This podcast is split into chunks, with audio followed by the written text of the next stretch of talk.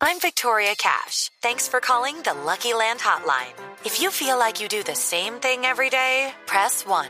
If you're ready to have some serious fun for the chance to redeem some serious prizes, press 2. We heard you loud and clear. So go to LuckyLandSlots.com right now and play over 100 social casino-style games for free. Get lucky today at LuckyLandSlots.com. Available to players in the U.S., excluding Washington and Michigan. No purchase necessary. VGW Group. Void prohibited by law. 18 plus. Terms and conditions apply. Voces y sonidos de Colombia y el mundo en Blue Radio y BlueRadio.com, porque la verdad es de todos. 12 del día, dos minutos. Soy Miguel Garzón y es hora de actualizar las noticias más importantes en este momento en Colombia y el mundo en Blue Radio. Hoy toda Colombia está celebrando y está adelantando actos en el marco del Día Mundial, del Día Nacional de las Víctimas del Conflicto que busca conmemorar a quienes han perdido la vida en todos los frentes en los 50 años de conflicto que ha vivido Colombia.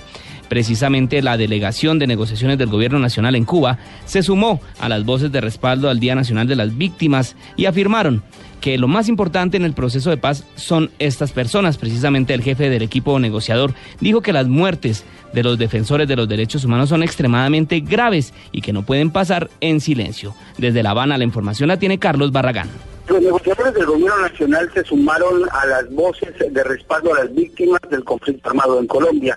Han señalado de la mano de Humberto de la Calle Lombana, que lo más importante justamente de estas negociaciones de paz son las víctimas que están en el centro para resolver el conflicto armado en Colombia. También se ha quejado Humberto de la Calle Lombana del reciente asesinato de defensores de derechos humanos en el país. Es un hecho extraordinariamente grave. No puede pasar en silencio. Tenemos que actuar todos como sociedad. Un defensor de derechos humanos merece la máxima protección del gobierno, de la sociedad. Luego queremos hacer un llamado en ese sentido y el propio gobierno está diseñando programas concretos para impulsar de nuevo, reforzar lo que ya se ha hecho en el terreno de la protección de los defensores de los derechos humanos. Sigue andando aquí en La Habana el punto que tiene que ver eh, con el cese bilateral de fuegos, la dejación de armas y la concentración de las FARC. En La Habana, Carlos Barragán, Rostro Blue Radio. Carlos, muchas gracias. Pues precisamente el presidente Juan Manuel Santos se encuentra en Chaparral, en el departamento del Tolima, en donde firmará el compromiso nacional por la paz. Allí se encuentra acompañándolo el periodista de Blue Radio, David Gallego. Miguel, buenas tardes. Así es, los saludo desde el municipio de Chaparral, que se vistió hoy de blanco en el sur del departamento del Tolima, uno de los departamentos más afectados por el conflicto armado, donde el presidente Juan Manuel Santos, junto con el ministerio de Agricultura asistió a la conmemoración del Día Nacional de la Memoria y Solidaridad con las víctimas con las víctimas del conflicto en Colombia. Se formalizó en este evento la restitución de más de 500 hectáreas de tierras a las víctimas del despojo y abandono en el departamento del Tolima, cerca de 48 familias, y se entregaron 1.500 millones de pesos para proyectos productivos en el sur del departamento con el apoyo de empresarios y del sector académico y educativo. Importante, habló el alcalde de Chaparral, habló el gobernador del departamento del Tolima, no ha hablado todavía el presidente, pidieron que como empezó el conflicto armado acá, en este punto, en el sur del departamento del Tolima, se firme la paz también en este departamento. Son cerca de 8 millones de víctimas en el país y 200 mil acá en donde estamos, Blue Radio en el departamento del Tolima, donde se conmemora y se recuerda a cada una de ellas. Desde Chaparral, departamento del Tolima, David Gallego Trujillo, Blue Radio. David, muchas gracias. Vamos ahora a hacer una ronda por las principales ciudades del país en donde se conmemora este Día de las Víctimas. Comenzamos en Bucaramanga, donde cientos de personas marchan a esta hora para conmemorar este día. La información la tiene Melisa Munera. Alrededor de 300 personas en el municipio de Girón marchan por las víctimas del conflicto armado. Luis Alfonso Aparicio Reyes, representante de director de las víctimas, añade que en el departamento se registran 173.200 víctimas. De estas, 17.000 son del municipio de Girón, donde hoy se inaugura la plazoleta del Renacimiento como homenaje a estas personas que han sufrido por el conflicto. A la fecha hemos logrado indemnizar a 23.234 personas, entregándole 142 mil millones de pesos. Igualmente hemos logrado entregarle ayuda ayuda humanitaria a 69.217 personas por una cuantía superior a 42.324 millones. Cerca de 200 mil millones de pesos se ha dado a las víctimas para la ayuda humanitaria en el departamento de Santander. En Bucaramanga, Melissa Munera, Blue Radio. Y un total de 600.000 víctimas tiene Medellín por cuenta de este conflicto armado, según el reporte de la Unidad Municipal de Atención y Reparación a las Víctimas. La información la tiene Kelly Arango. Según, desde hace 14 años, María Torres, madre de hogar, sintió que perdió su vida cuando uno de sus hijos, Oscar Alberto Torres, salió de Medellín a hacer un curso militar a Bogotá y desapareció. Hoy, en la conmemoración de las víctimas, pide reparación y ayuda del gobierno nacional. A raíz de eso vengo enferma. Mi compañero, debido a la desaparición de mi hijo, se enfermó. Espero que nos apoyen bastante las entidades del gobierno, porque muchas veces eh, yo necesité ayuda para mi esposo y siendo víctima del conflicto, ni un pañal, nada. Según la Unidad de Reparación de Víctimas y la Secretaría de Inclusión Social de Medellín, la ciudad registra un total de 600.000 víctimas, donde un 80% de esa cifra corresponde al desplazamiento intraurbano. Así lo indicó Luis Bernardo Vélez, secretario de Inclusión Social. Alrededor de 600.000 personas víctimas del conflicto, de una historia de décadas de, muchas situaciones, digamos, de desaparición, de, de homicidios, de mucha vulneración de los derechos y que hoy la unidad de víctimas lleva varios años y ha sido un modelo de atención, de reparación. Según la Administración Municipal, se adelantan trabajos en conjunto con el Gobierno Nacional para atender a esta población y brindarles garantías en salud, empleo y educación. Con fotos, poemas y pinturas, las víctimas en compañía de organizaciones sociales hicieron una conmemoración a sus familias en la plazoleta San Ignacio del centro de Medellín. En la capital antioqueña, Kelerango, Blue Radio. Y en Cali, el alcalde de esa ciudad aseguró que la solución para aliviar las problemáticas que enfrentan las víctimas de la ciudad, para que para aliviar estas problemáticas es necesario incluirlas en los programas del gobierno. Más de 500 personas participaron en la marcha convocada por la unidad de víctimas en esa ciudad. La información la tiene Carlos Andrés Aponte. La capital del Valle tiene inscritos a la fecha 144.830 personas que manifestaron en su declaración ser victimizadas por hechos en el marco del conflicto armado en Colombia. El alcalde de Cali, Maurice Armitage, señala que una de las soluciones para acompañar estas para acompañar a estas personas es incluyéndolas y reconociéndolas en el actual gobierno. A esta hora culmina la marcha en la plazoleta Jairo Varera donde participan por lo menos 500 personas. Allí la unidad de víctimas realiza actividades lúdicas con los asistentes. Desde Cali, Carlos Andrés Aponte, Blue Radio. Y con una marcha en la que acudieron alrededor de 600 personas arrancaron los actos de conmemoración del Día de las Víctimas en el Atlántico. Seguido a este acto se realizará un cabildo en el que estará el gobernador, la Defensoría del Pueblo y otras autoridades que escucharán las propuestas de las víctimas sobre la atención que se requiere. La información la tiene Diana Ospino. Vestidos de negro para simbolizar el dolor de los que han sido víctimas de la guerra en el país, un grupo de personas se reunieron en el Paseo Bolívar en Barranquilla y con obras de teatro, poesía y otras representaciones artísticas rindieron homenaje a Jorge Eliezer Gaitán como líder de las víctimas de crimen de Estado y a otras que perdieron la vida en medio de la guerra. Osiris Payares, familiar de un estudiante asesinado. Le estamos haciendo un homenaje a todas las víctimas del Estado. Dentro de ellos está mi hermano, estudiante de la Universidad de la fue asesinado por la policía en una manifestación y nunca se hizo justicia. A mi hermano lo asesinaron en el 84 y desde entonces el asesinato de mi hermano ha quedado impune. La mujer señala que hoy se visten de luto, pero con la esperanza de que se alcance la paz para un día poder vestir de blanco. En Barranquilla, Diana Ospino, Blue Radio. En el Huila, las más de 190 mil víctimas del conflicto armado afectadas en su gran mayoría por las FARC indicaron que las mesas de diálogo, que en las mesas de, de diálogo en un 60% han acudido personas que no son víctimas de sufrimiento, de pobreza y de hechos de violencia por parte de este grupo al margen de la ley. La información la tiene Silvia Lorena Artunduaga. Durante la conmemoración del Día de la Memoria y Solidaridad con las víctimas del conflicto armado, la representante de la mesa departamental denunció que como víctimas afectadas por la guerrilla de las FARC no han tenido una verdadera representación en la mesa de diálogos que se adelanta en La Habana. Casi el 60% de las víctimas que fueron a La Habana fueron víctimas de paramilitares, víctimas de la BACRIM, víctimas del Estado, víctimas de las FARC, que son con las que están negociando, fue la minoría, no fueron sino tres víctimas de las FARC a la, en representación de las casi 8 millones de víctimas que tiene el país.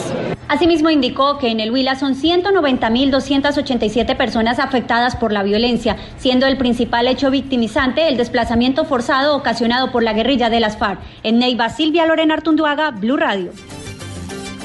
Y en Caldas se conmemora este Día Nacional de la Memoria y la Solidaridad con las víctimas en 11 municipios donde se concentró la violencia por décadas y que dejó miles de muertos, destrucción y desplazamiento. La información la tiene José Fernando Berrío. Por quinto año consecutivo en este departamento, cada 9 de abril se recuerda a las víctimas del conflicto armado. Los municipios de Anserma, Río Sucio, Victoria, Manzanares, Chinchiná, Neira, Filadelfia, Pácora, Samaná y Pensilvania honran este día la memoria de quienes sufrieron la violencia generada por los grupos armados al margen de la ley y a sus familias. En Manizales, el comandante de la Policía Metropolitana, coronel Mario Fernando Guerrero. Es precisamente el homenaje que hoy hacemos a todos aquellos hombres, mujeres policías que en algún momento ofrendaron sus vidas y que igualmente eh, sus familias todavía lo recuerdan. La actividad principal de Caldas se concentra en Puente Linda, corregimiento de Florencia en el municipio de Samaná, en donde los gobernadores de Caldas y Antioquia realizan foros sobre víctimas y el posconflicto. En Caldas, José Fernando Berrío Becerra, Blue Radio. En Armenia también se, se, hace la conmemoración de este día de la de, en contra de la violencia y por las víctimas. La información la tiene Juan Pablo Díaz con la presencia de todas las autoridades administrativas, eclesiásticas y judiciales, así como organizaciones sociales y comunitarias. Hoy las víctimas del conflicto armado en el Quindío reflexionan sobre el proceso de paz que se adelanta en Cuba. Nora Vélez pertenece a la Asociación Comunitaria de Desplazados de Armenia. Muchos, muchas víctimas del conflicto deben de retornar a sus lugares de origen. ¿Qué pasará con estos victimarios cuando lleguen a ser policías rurales, como en muchas ocasiones lo ha dicho el señor presidente? ¿Qué pasará con esas personas que tienen que nuevamente eh, las labores del campo. Desde este foro que se adelantará todo el día en el Centro de Convenciones de la ciudad, saldrán propuestas para que tenga en cuenta el gobierno nacional en materia de proyectos del posconflicto. Desde Armenia, Juan Pablo Díaz, Blue Radio. Vamos ahora a hacer el recuento de otras noticias. Se entregó hoy el nuevo balance de casos de Zika en el país. Hasta el momento se reportan más de 64 mil personas afectadas por esta enfermedad. Además, el Instituto Nacional de Salud confirmó que en lo que va del año 55 menores han muerto en el país por enfermedades asociadas con la desnutrición. La información la tiene David Gallego.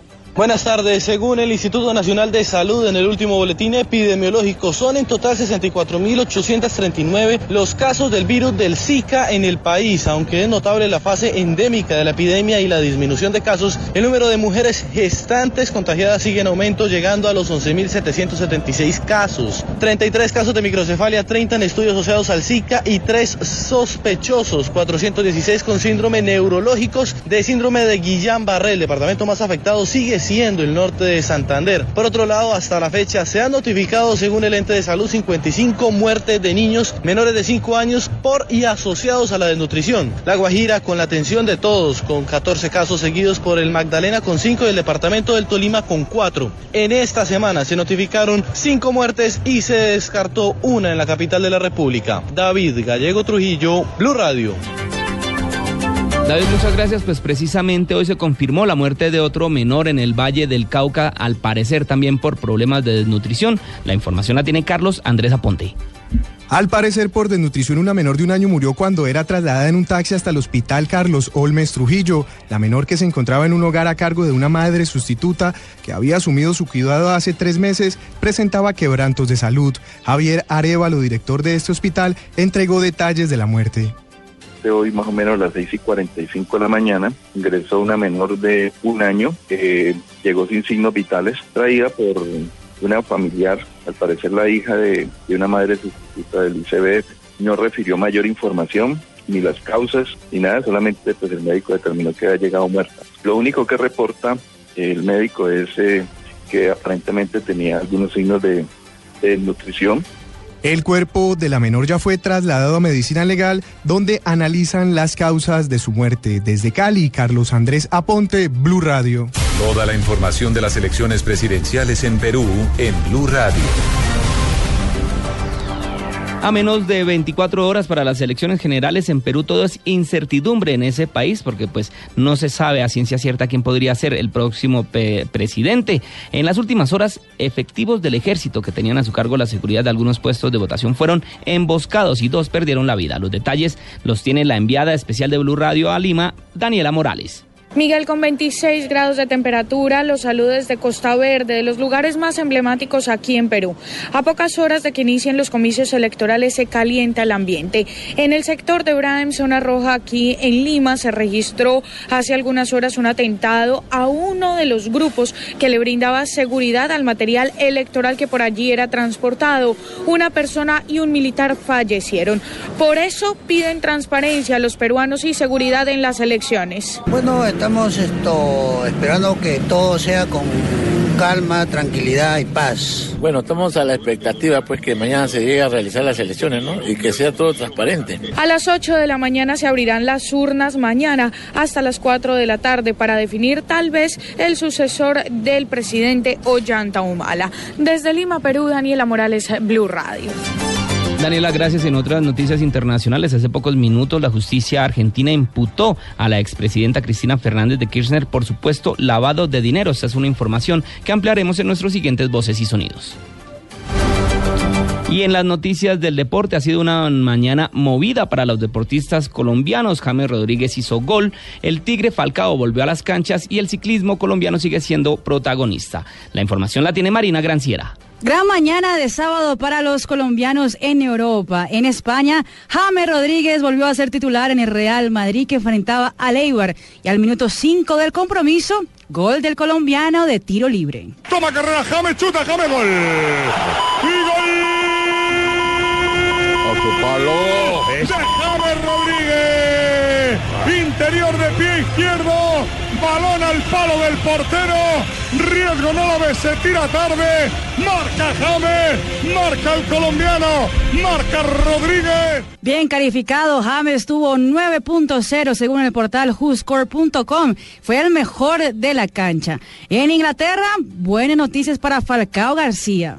Bueno, entró Falcao, ¿eh? Fue Loftus, el mejor. Falcao entra a jugar en el minuto 75 de partido. El Swansea terminó ganando un gol por cero al Chelsea, pero el colombiano tuvo la calificación de 6.2 pese a haber jugado apenas 16 minutos. Ya pasando a Portugal, hoy el uh, técnico del Sporting Lisboa habló sobre Teófilo Gutiérrez. Dijo que no hay duda sobre las cualidades del colombiano y además dijo que no haber sido convocado para la selección Colombia lo ayudó a recuperarse. O Theo jogava sempre, né? dos outros depois é que jogava, joga um ou joga outro, mas ele joga sempre, tirando esta, esta hum, convocatória que não foi.